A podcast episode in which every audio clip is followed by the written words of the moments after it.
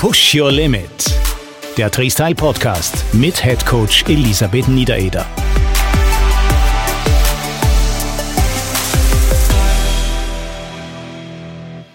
Willkommen bei einer weiteren Folge von Push Your Limit, dem Freestyle Podcast, natürlich mit Head Coach Elisabeth Niedereder.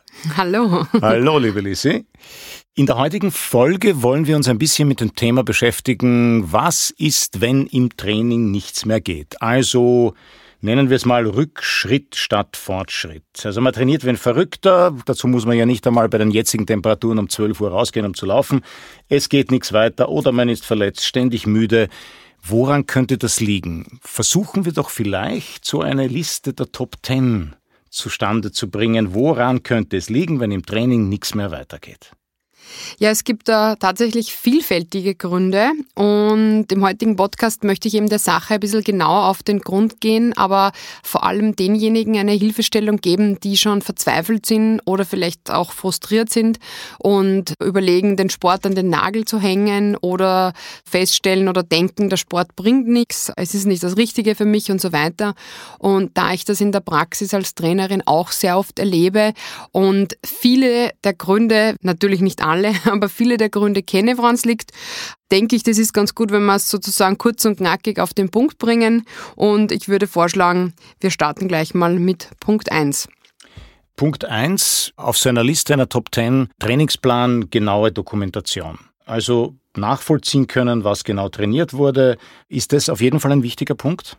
Ja, also das ist ein ganz wichtiger Punkt, nämlich vor allem deshalb, weil wenn es dann so weit ist, dass nichts mehr weitergeht, kann man sich oft nicht mehr genau erinnern, was war denn vor drei Monaten oder sechs Monaten oder manchmal muss man auch noch viel weiter zurückgehen. Aber warum? Ich bringe ein Beispiel aus der Praxis. Es beginnt zum Beispiel jemand wirklich bei Null zu trainieren. Das heißt, er läuft nicht regelmäßig, möchte aber sich gerne im Laufen verbessern und bekommt dann einen Plan, sage ich mal, untergejubelt oder sieht irgendwo einen Plan, wo er denkt, okay, gut, der schaut ganz gut aus, den setze ich um. Und man muss jetzt einmal ganz brutal sagen, wenn jemand null trainiert hat, ist es eigentlich relativ egal, was er trainiert, er wird sich immer verbessern. Das ist auch natürlich der Riesenbonus äh, von einem Anfänger, das kann man aber natürlich auch ausnutzen. Also wenn ein Trainer jetzt das falsche Programm gibt, wird er trotzdem bei seinem Schützling einen Fortschritt feststellen feststellen können oder der Schützling merkt selber, dass es weitergeht. Das wäre aber mit jedem Trainingsprogramm passiert. Ja?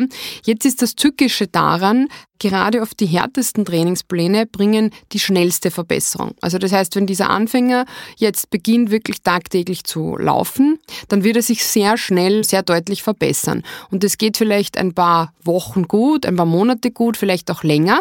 Nur irgendwann verbessert man sich dann nicht mehr oder noch viel schlimmer. Das tritt dann aber meistens früher ein. Man verletzt sich, wird dauernd krank und so weiter. Aber gehen wir davon aus, es ist weder Verletzung noch Krankheit, sondern ich verbessere mich nach drei Monaten super Leistungsfortschritt, nach sechs Monaten und dann auf einmal nach neun oder zwölf Monaten geht gar nichts mehr weiter. Und dann fragt man sich, na, das gibt's ja nicht. Ich trainiere doch eh schon jeden Tag und ich habe das harte Trainingsprogramm umgesetzt. Ich muss vielleicht noch härter trainieren. Und im Worst Case setzt er dann noch eines drauf, also sowohl der Trainer als auch der Athlet und trainiert noch mehr und noch härter, bis dann irgendwann gar nichts mehr geht. Ja?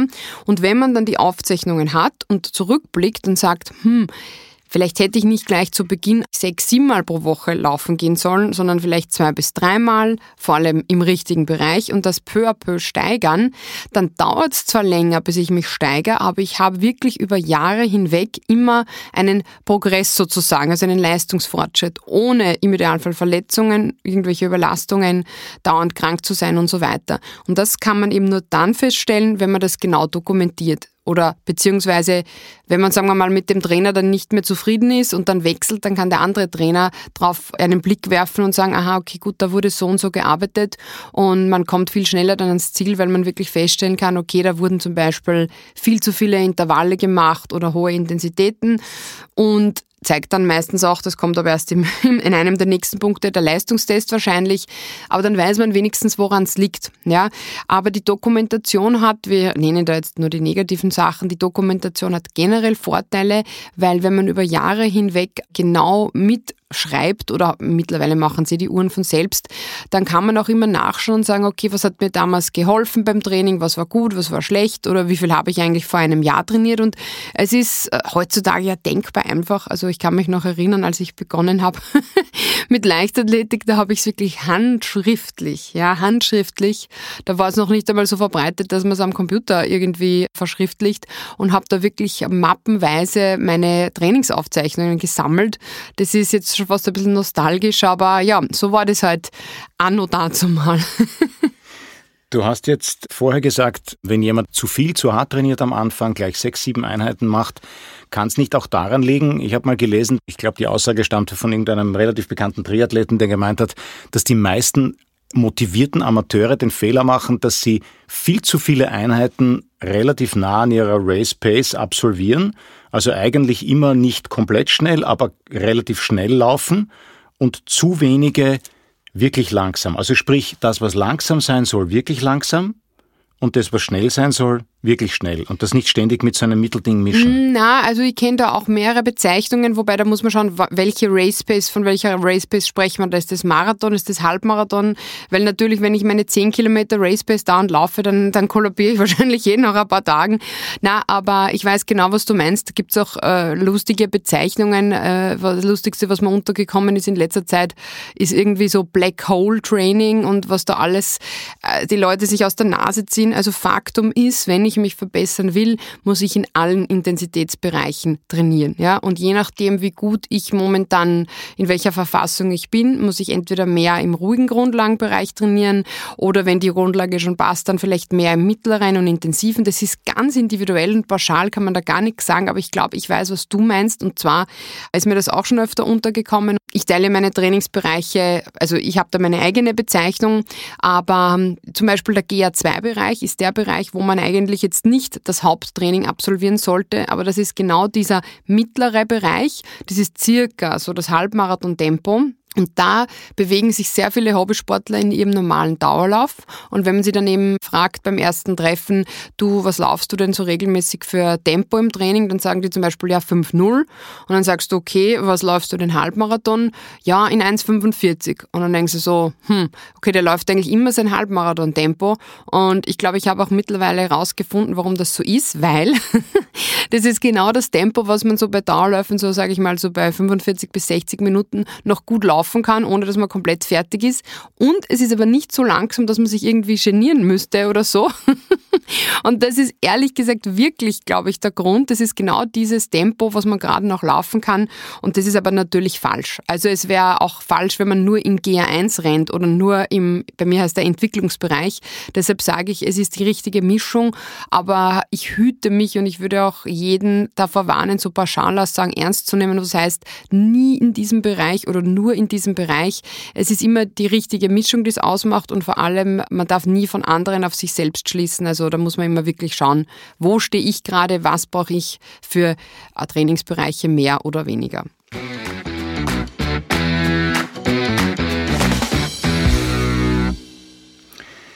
Lass uns doch vielleicht zum zweiten Punkt kommen. Du hast ihn ja eh schon einmal ganz kurz angesprochen. Regelmäßige Check-ups. Das kann mittels Laktattest erfolgen oder BIA. Genau, es kommt darauf an, was mein Ziel ist. Wir haben jetzt halt sehr viel vom Ausdauersport oder Laufen gesprochen. Es gibt ja verschiedene Methoden, wie ich meinen Fortschritt oder meinen Ist-Zustand ermitteln kann. Die BIA, die sogenannte Bioimpedanzanalyse, ist vor allem dann hilfreich, wenn es mir um Körperzusammensetzung geht. Also wenn ich sage, ich will jetzt mittels Krafttraining oder Ausdauertraining, Ernährung einfach meine Figur jetzt so ein bisschen lapidar dahin gesagt optimieren, sprich Körperfett, Muskelmasse und so weiter. Ah, das ist natürlich ein guter Checkup. Das kann man sowohl als Ausdauersportler als auch als reiner Kraftsportler oder einfach so Freizeitsportler machen. Da habe ich nämlich wirklich schwarz auf weiß, was hat sich verändert vom Beginn, nach drei Monaten, nach sechs Monaten und so weiter. Aber bleiben wir vielleicht ein bisschen beim Ausdauertraining, weil da ist es natürlich ein bisschen entscheidender. Und zwar vielleicht, um beim Anfangsbeispiel zu bleiben, der Sportler, der von Anfang an zu hart trainiert, würde der zum Beispiel nach drei Monaten oder sechs Monaten wieder einen Laktattest machen, würde natürlich einen riesen Fortschritt sehen. Ja? Und wenn er dann aber nach weiteren sechs Monaten einen Test macht, würde er vielleicht feststellen, hm, der ist genauso oder vielleicht sogar schlechter oder es hat sich einfach nichts in dem Bereich getan. Und bevor er dann noch länger falsch trainiert, könnte man halt sagen, hm, okay, da passt was nicht, weil es kann nicht sein, dass du mit diesem Trainingsaufwand nach nur einem Jahr Training vielleicht, dass nichts mehr weitergeht oder dass nur im hohen Intensitätsbereich was weitergeht. Das wäre wahrscheinlich dann der Fall, dass man sehen würde, die Grundlage wird nicht besser, sondern wahrscheinlich schlechter, aber die wird ja oben im Bereich rund um die anaerobe Schwelle immer stärker, aber zu Lasten der Grundlagenausdauer und dann könnte man schon ansetzen und sagen, stopp, okay, du hast dich da oben super verbessert, aber wir sollten jetzt wieder ein bisschen ein paar Schritte zurückgehen und an der Grundlage arbeiten. Deshalb macht man ja auch mit einem idealen Trainingsprogramm regelmäßig Tests, um eben das rechtzeitig zu erwischen. Also ich habe auch bei mir oft Sportler, die hole ich bewusst zum Laktattest, obwohl ich weiß, die werden sich nicht verbessert haben, aber um ihnen genau das aufzuzeigen, dass ich sage, schau, ich weiß, laut deinem Trainingsplan, du hast dich nicht immer an alle Einheiten gehalten oder du bist manchmal zu schnell gelaufen oder was weiß ich. Und dann sieht der, hm, stimmt, ja, weil wir haben ja dann alles dokumentiert und das öffnet auch vielen dann die Augen. Ich meine, viele sind auch dann frustriert, weil sie sagen, das gibt's ja nicht, aber man kann es ja sehr gut nachvollziehen, woran es liegt und deshalb nicht den Test scheuen, also eben um den Punkt 2 da abzuschließen, regelmäßige Check-ups sind sehr wichtig und man kann frühzeitig ein falsches Training oder sogar ein Übertraining erkennen. Und regelmäßig Laktattest alle sechs Monate? Also am Anfang würde ich sogar alle drei Monate empfehlen. Also wenn jemand wirklich so bei Null beginnt, wenn jemand schon über Jahre trainiert, dann so circa alle sechs Monate oder anders gesagt zweimal im Jahr. Wenn es ein Wettkampfsportler ist, macht man üblicherweise im Frühjahr, bevor die ersten Wettkämpfe losgehen und dann nochmal im Herbst. Ansonsten einfach so mit einer gewissen Regelmäßigkeit, aber üblicherweise eben eher Beginn des Jahres und dann eher Herbst, Ende des Jahres noch einmal, ja. Nächster Punkt. Feedback in beiden Richtungen. Das heißt natürlich Feedback vom Trainer, der Trainerin. Auf der anderen Seite, als Athlet muss ich dann schon auch ehrlich sein und sagen, was ich gemacht habe oder was ich vielleicht auch nicht oder anders gemacht habe. Genau, ja. Weil wir hatten dieses Thema eh schon oft in, in vergangenen Folgen auch. Das Feedback ist so eine Sache. Wir haben das in unserer Treestyle App sehr gut gelöst, weil wir direkt die Daten der Uhr bekommen. Ich meine, ich habe zwar nicht dann das verbale Feedback oder das Gefühl sozusagen direkt dabei, wobei wir haben auch so ein Smiley-Bewertungssystem noch zusätzlich. Na, jetzt Spaß beiseite. Also es ist bei uns natürlich der Vorteil, dass wir die Daten sofort haben. Das heißt, wir können überprüfen, was war die Vorgabe? Ich sage jetzt als Beispiel, die Vorgabe war 10 Kilometer in der Pace mit dem Puls und man sieht dann sehr schön, wurde die Pace eingehalten, wurde der Puls eingehalten oder passt Pace und Puls zusammen. Das ist nämlich auch oft der Fall, dass sich das dann relativ schnell verändert, dass zum Beispiel der Puls niedriger wird, aber die Pace sollte nicht immer gleich mit angepasst werden und deshalb zum Beispiel ist auch so wichtig, dass man da wirklich schaut von Einheit zu Einheit, wie entwickelt sich das. Aber ganz wichtig ist, oder die Erfahrung, die wir gemacht haben, ist, je mehr Feedback wir noch zusätzlich zu den Daten erhalten, desto besser funktioniert die Zusammenarbeit und desto schneller oder einfacher wird sich der Athlet auch verbessern. Weil, warum ist das so wichtig? Weil wenn ich jetzt nur die Daten habe, es geht ja auch sehr viel ums Gefühl. Ja?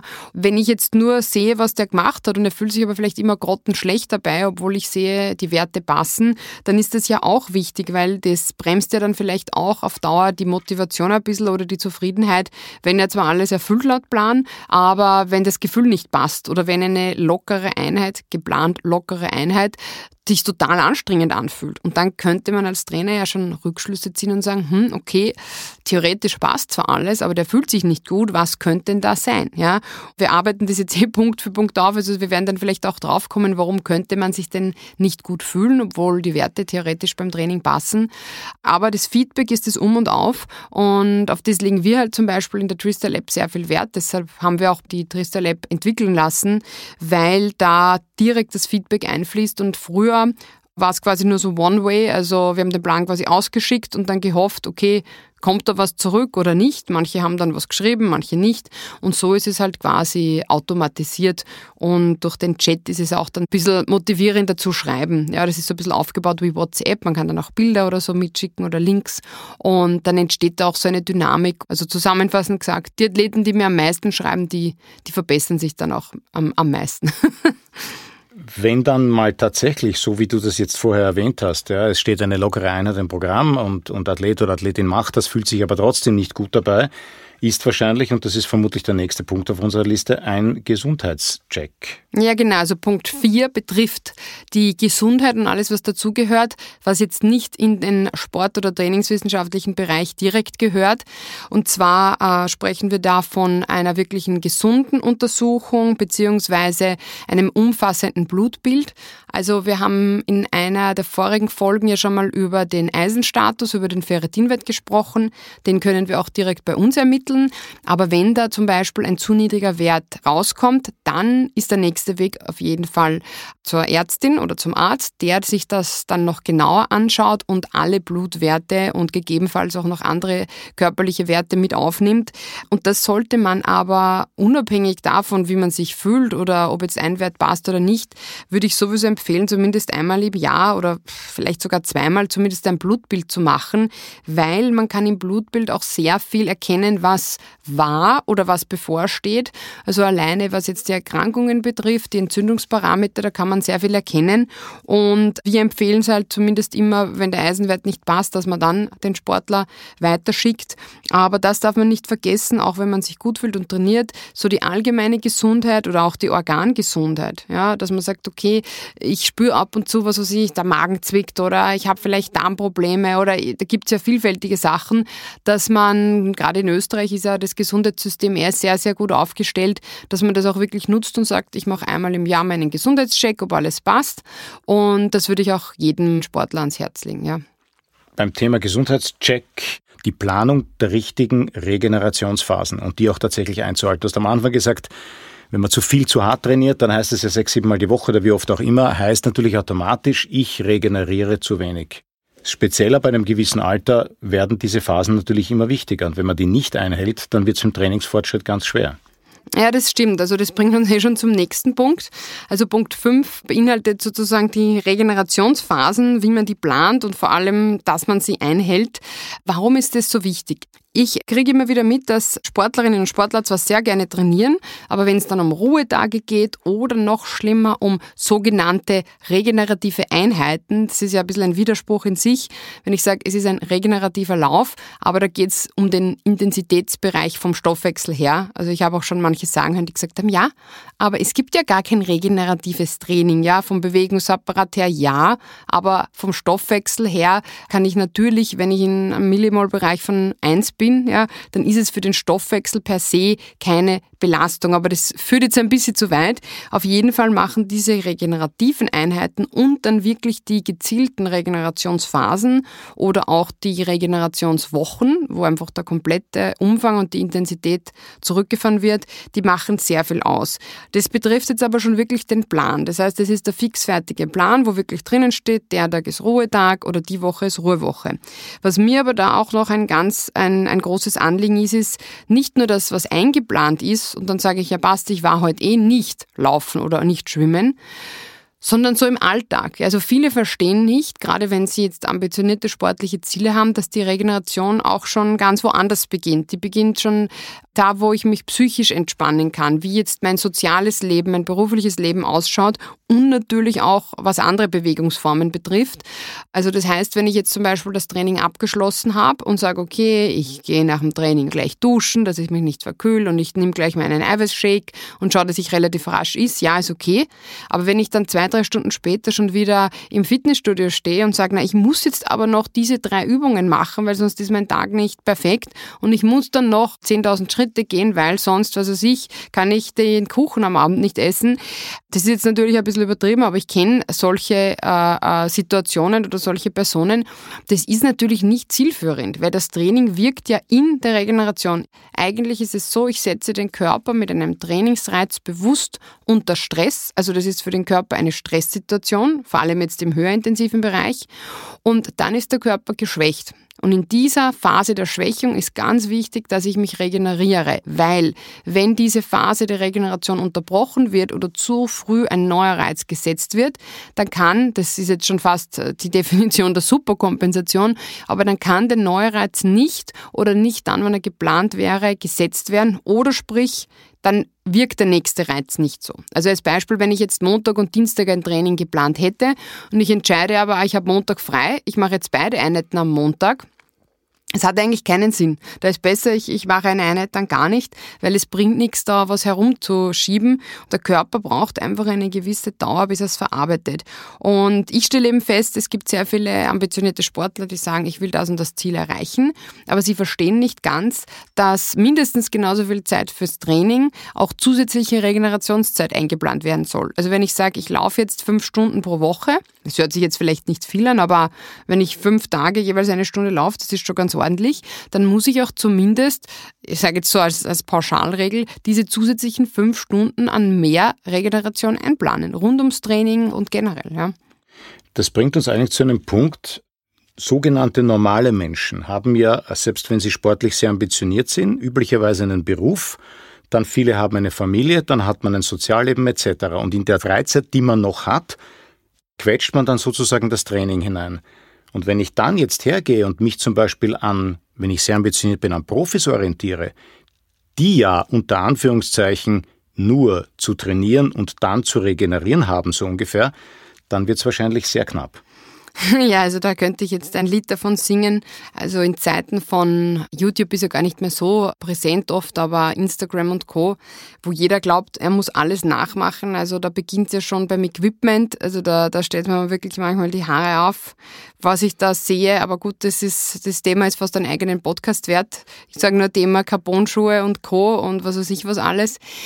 Auf jeden Fall, ja, auf keinen Fall den anderen nachmachen und schon gar nicht den Profis. Was viele nicht verstehen ist, die glauben, wenn sie das Training machen vom Kipchoge oder vom Jan Frodeno oder was weiß ich, wie sie alle heißen, dann sind sie genauso gut oder verbessern sich genauso stark. Das ist so wie Äpfel mit Birnen vergleichen und ich will jetzt niemandem zu nahe treten, aber das geht einfach nicht. Man kann nicht sagen, ja, ich mache jetzt eine Woche lang das Trainingsprogramm und das wird dann bei mir wirken. Das, das geht einfach nicht, ja. Genauso wie es nicht geht, ist, wenn ich mir die Schuhe vom Jan Frodeno kaufe, werde ich den Marathon auch nicht in 2,30 laufen. Das hat das eine mit dem anderen überhaupt nichts zu tun. Ja? Und ich, ich, ich kann das einfach nur belächeln, weil ich mir denke, wo bleibt da der Hausverstand? Ja? Ich kann nicht einen Sportler, der seit seiner Kindheit vielleicht sogar schon Sport macht, mit wem vergleichen, der gerade begonnen hat oder seit ein, zwei Jahren das macht. Ja? Und deshalb auf keinen Fall generell von niemandem den Plan kopieren oder das Training kopieren, denn wie schon eingangs gesagt, jeder Mensch ist individuell, jeder Mensch ist anders,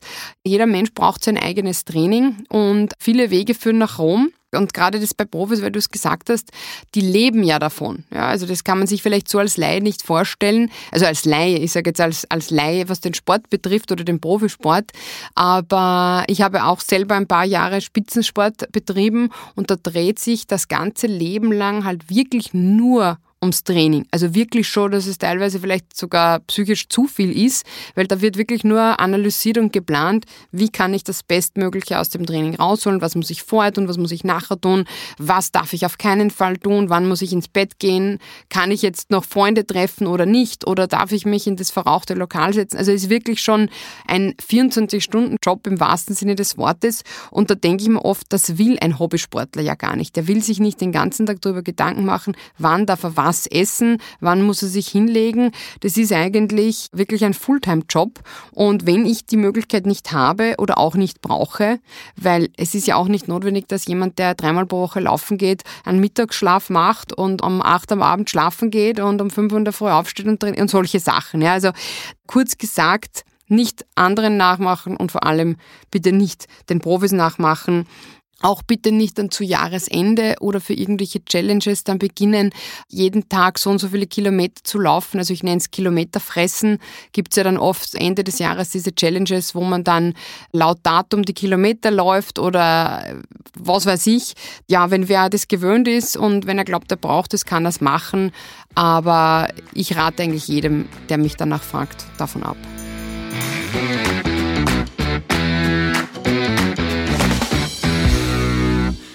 Für Hobbysportler, wo sie das auch noch absolvieren müssen zwischen allen anderen Dingen, ist so schwierig die richtige Ernährung. Also sprich, erstens Verpflegung, wie man das ja nennt, während des Trainings, aber natürlich auch die Ernährung rundherum. Ja, also die Ernährung, die folgt uns ja hier im Podcast auch schon länger und wird uns auch noch länger begleiten.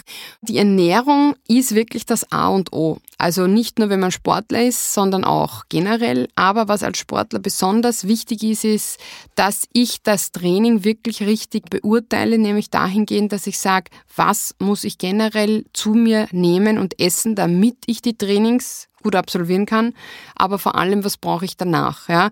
Und wenn ich jetzt wirklich auf längere Bewerbe trainiere oder einfach für mich sage, ich will längere Strecken zurücklegen, was brauche ich auch während des Trainings. Und das ist wirklich im wahrsten Sinne des Wortes eine eigene Wissenschaft. Und viele sage ich mal, sparen da am falschen Platz. Sparen meine ich jetzt eher, was die Beratung betrifft. Natürlich auch die Qualität der Nahrungsmittel.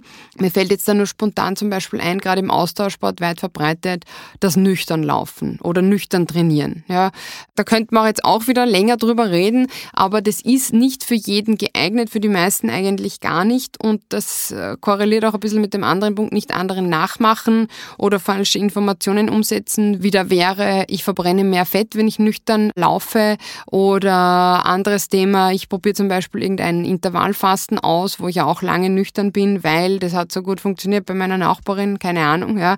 Die Ernährung sollte wirklich gut geplant werden und je länger die eine, desto wichtiger ist es. Dass man sich natürlich generell ausgewogen ernähren sollte, das brauche ich an der Stelle, glaube ich, nicht erwähnen. Aber unterschätzt nicht die Ernährung. Das gehört eigentlich schon zur Regeneration. Je nach Training und Sportart gehört das genau geplant. Ja, ich denke, da ist dazu jetzt genug gesagt, weil das würde sonst den Rahmen ein bisschen sprengen.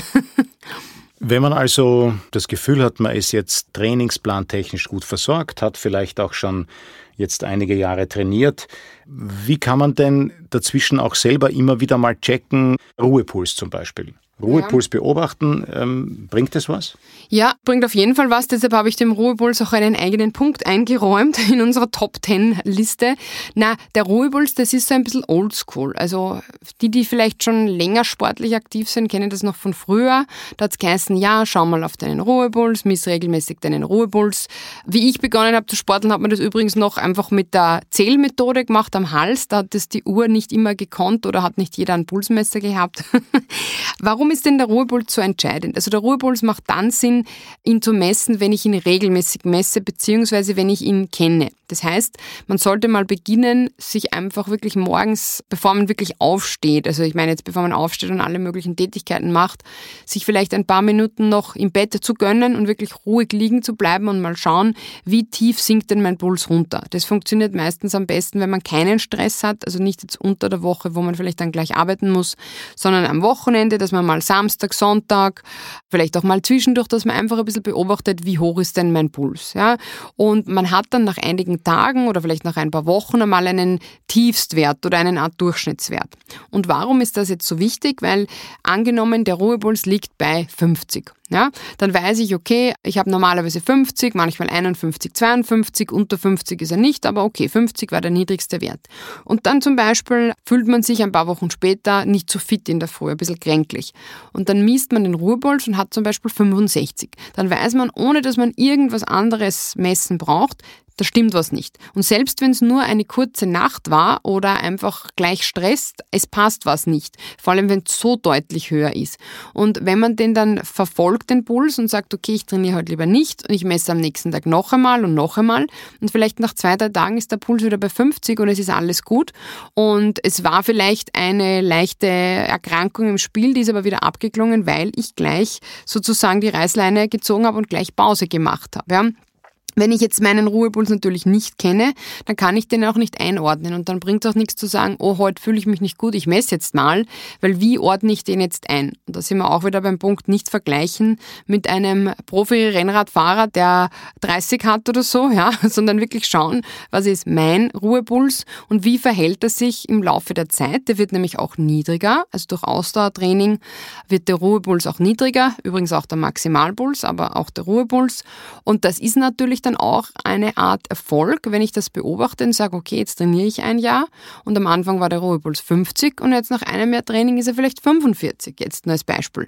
Das ist ja dann auch schön zu sehen, aber man muss den halt auch regelmäßig messen, damit man ihn immer wieder neu einordnen kann.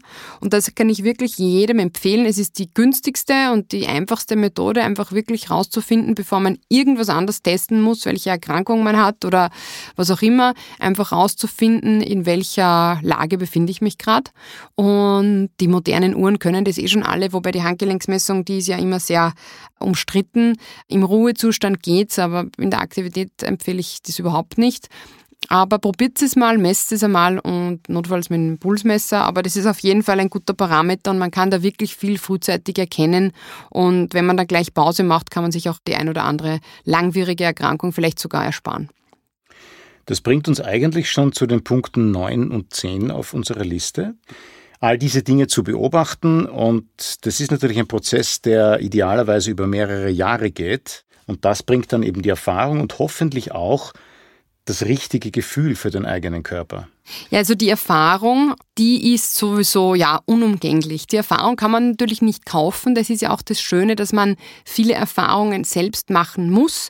Ein erfahrener Trainer kann mir dann natürlich viel abnehmen. Deshalb rate ich auch immer jedem Anfänger, hier nicht am falschen Platz zu sparen, sondern wirklich zu sagen, okay, ich nehme mir einen erfahrenen Trainer und lass mich da beraten. Warum erwähne ich das? Weil ich kenne sehr viele Anfänger, vor allem im Triathlon-Sport, die sagen, ach, na ja, der Trainingsplan, hm, na ja, ich kaufe mir lieber mal ein Rad. Sicher braucht man ein Rad, ja, aber welches Rad braucht man oder muss man dafür am Trainingsplan sparen? Und wenn ich sowas höre, denke ich mir immer so, okay, du hast das System halt nicht verstanden, weil es nützt dir das tollste, schnellste Rad nix, wenn du nicht richtig trainiert bist, ja. Und die Erfahrung in vielen Bereichen, Verletzungen, das ganze rundherum ums Training, Wettkampferfahrung und so weiter, da gibt's halt einfach Experten dafür und die sollte man meiner Meinung nach halt auch nutzen, ja. Auf der anderen Seite, wenn jemand schon Jahrzehnte läuft, dann hat er ja, ich sage immer das Laufen, ja, das, das geht mir so leicht von der, von der Hand sozusagen, aber egal ob jetzt jemand schon jahrzehntelang Triathlon macht oder Laufen oder Fitness, man kennt ja seinen Körper, man weiß, wie sich was anfühlt, fühlt sich was gut an, fühlt sich was schlecht an, vor allem bei Verletzungen ist es hilfreich, weil jeder, der schon mal eine richtige Verletzung gehabt hat, kann das dann auch sehr gut einordnen, wenn es dann wieder so weit ist, dass man sagt, okay, das hat sich gleich angefühlt wie damals, ich mache jetzt lieber gleich Pause und diesmal gehe ich nicht drüber. Oder umgekehrt, wenn ich einen guten Trainer habe, wird der gleich sagen, okay, dir tut das weh, mal stopp, ja, schauen wir uns das genauer an. Und, und, und. Also die Erfahrung ist ein Punkt, der einfach im ganzen Trainingsfortschritt und in der Trainingsplanung ein wichtiger ist. Und kann man nicht ganz ersetzen, kann man nicht kaufen, aber ihr könnt sich, wie gesagt, an erfahrene Personen wenden, die, und das erzähle ich auch immer sehr gerne, vor allem in der Academy, die einfach diese Fehler alle schon gemacht haben. Ja?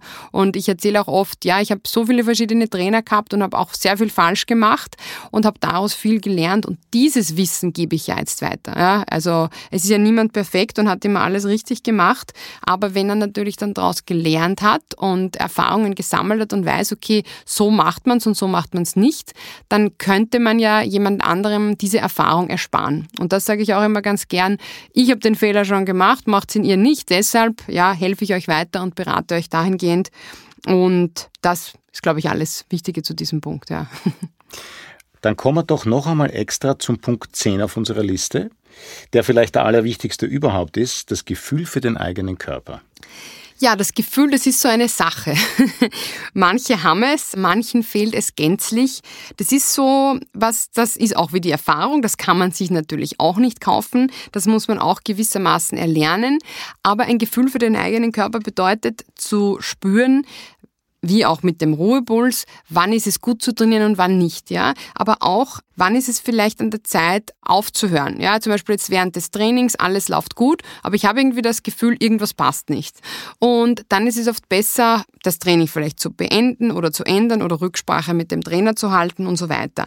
Aber auch das Gefühl, was jetzt andere Punkte, die wir heute schon gesprochen haben, betrifft, wie zum Beispiel Gesundheitscheck. Oft zeigt sich schon viel, viel früher am eigenen Körpergefühl, dass was nicht stimmt. Bevor ich noch irgendwelche Werte habe und so weiter, ich spüre einfach, ich bin zum Beispiel dauernd müde oder ich komme einfach in der Früh überhaupt nicht mehr auf oder ich bin bei jedem Training unmotiviert und so weiter. Ja, wir wollen jetzt gar nicht vom Wort Übertraining sprechen. Das möchte ich an der Stelle übrigens auch erwähnen noch. Das Übertraining wird oft fälschlich als dieses bezeichnet. Und zwar sagen viele, ja, ich bin ja schon total übertrainiert. Also wenn es wirklich ein sogenanntes Overtraining ist, das ist wirklich so ein Syndrom, das sich über eine lange Zeit aufbaut und dann auch sehr langsam wieder weggeht. Also da spreche ich jetzt nicht von ein paar Tagen und ein paar Wochen, sondern wirklich übertrainiert ist man wahrscheinlich nach Monaten oder oft auch erst nach Jahren. Und das ist dann wirklich ein ja, gröberes Problem. Das, was viele fälschlicherweise als Übertraining bezeichnen, ist das sogenannte Overreaching. Das bedeutet einfach in einem normalen Trainingsprozess, wo man zum Beispiel die Belastung über die Wochen steigert oder über die Tage, hat man einen gewissen Müdigkeits, eine Überschuss kann man gar nicht sagen, aber man ist bewusst ermüdet und fühlt sich schlapp. Aber da ist eben nur ganz wichtig, dass ich die Regenerationsphasen richtig setze, weil das bewusste Ermüden und das total Schlappsein am Ende zum Beispiel der dritten Trainingswoche ist genau das richtige Zeichen, dass ich eben die Ruhewoche brauche und nach der Ruhewoche bin ich dann fitter als vorher. Ja? Aber da spricht man vom Overreaching und nicht vom Overtraining. Und das gehört zum Beispiel auch zu einem guten Körpergefühl, dass man weiß, okay, ich bin jetzt müde, aber ich bin nicht müde, weil ich halt komplett im Eck bin, sondern ich bin einfach nur müde, weil ich laut meiner Dokumentation, Punkt 1, sehe, ich habe die letzten zwei Tage intensiv trainiert und habe jetzt vielleicht zu wenig regeneriert. Und da würde mir jetzt zum Beispiel ein gutes Körpergefühl und eine gute Erfahrung und eine gute Dokumentation zeigen, jetzt ist an der Zeit, dass ich vielleicht eine ruhige Einheit mache oder gar keine Einheit mache und so weiter. Ja, also das Gefühl für den eigenen Körper, das fehlt leider vielen. Das kann man auch nicht unbedingt so lernen, aber je länger man sich mit dem Körper beschäftigt, alle diese genannten Punkte führen eigentlich auch zu einem guten Körpergefühl, weil wenn ich zum Beispiel zurück zu Gesundheitscheck, Blutbild, Eisen und so weiter gehe, wenn ich schon mal einen massiven Eisenmangel hatte, ja, dann weiß ich ungefähr, wie fühle ich mich und das merkt man sich ja dann auch. Und wenn man dann vielleicht ein paar Jahre später wieder so ein Gefühl hat, dann kann man zwar natürlich das Eisen oder sollte man messen, aber man weiß oft schon im Vorhinein, aha, ich fühle mich so, das wird ein Eisenmangel sein. Und dann liegt man auch meistens richtig. Und das ist ja dann das Schöne, dass man oft schon wirklich genau weiß, okay, das und das steht jetzt an. Oder man spürt zum Beispiel genau, Ernährung, ich habe zu wenig gegessen. Ja, man weiß aus der Erfahrung, das ist mir schon ein paar Mal passiert. Ich hatte dann einen Unterzucker beim Training, das ist nicht schön. Vor allem, wenn man zum Beispiel eine Gruppe anleiten muss und dann steht man da und ist schweißgebadet, weil einfach der Blutzucker im Keller ist. Das ist eine kleine Anekdote. Deshalb, ja, Gefühl für den eigenen Körper ist sehr wichtig und wird sich auch über die Jahre bei euch einstellen. In diesem Sinne würde ich sagen, das war jetzt mein Schlusswort. Dieter, möchtest du dem noch etwas hinzufügen? Ich fasse ganz kurz zusammen. Ja, wir haben ja schließlich von einer Top-10-Liste gesprochen. Also erstens, genaue Trainingsdokumentation, um dann alles nachvollziehen zu können. Zweitens, regelmäßige Checkups, zum Beispiel mittels Laktattest. Drittens, ehrliches Feedback zum Trainer, zur Trainerin und zurück sowieso. Viertens, gibt's mal wirklich ein grobes Problem, Gesundheitscheck. Auch bei dir, Lissi, kann man mal äh, bezüglich Eisen und so schauen und wenn nicht, dann muss man halt einen Schritt weitergehen. Fünftens, Regenerationsphasen planen und auch einhalten. Ja, ja, ja. Sechstens, die Ernährung selbstverständlich rundherum ums Training und die Verpflegung während des Trainings. Siebtens, trotz Facebook und Instagram nichts anderen nachmachen, schon gar nicht den Profis. Achtens, Ruhepuls beobachten.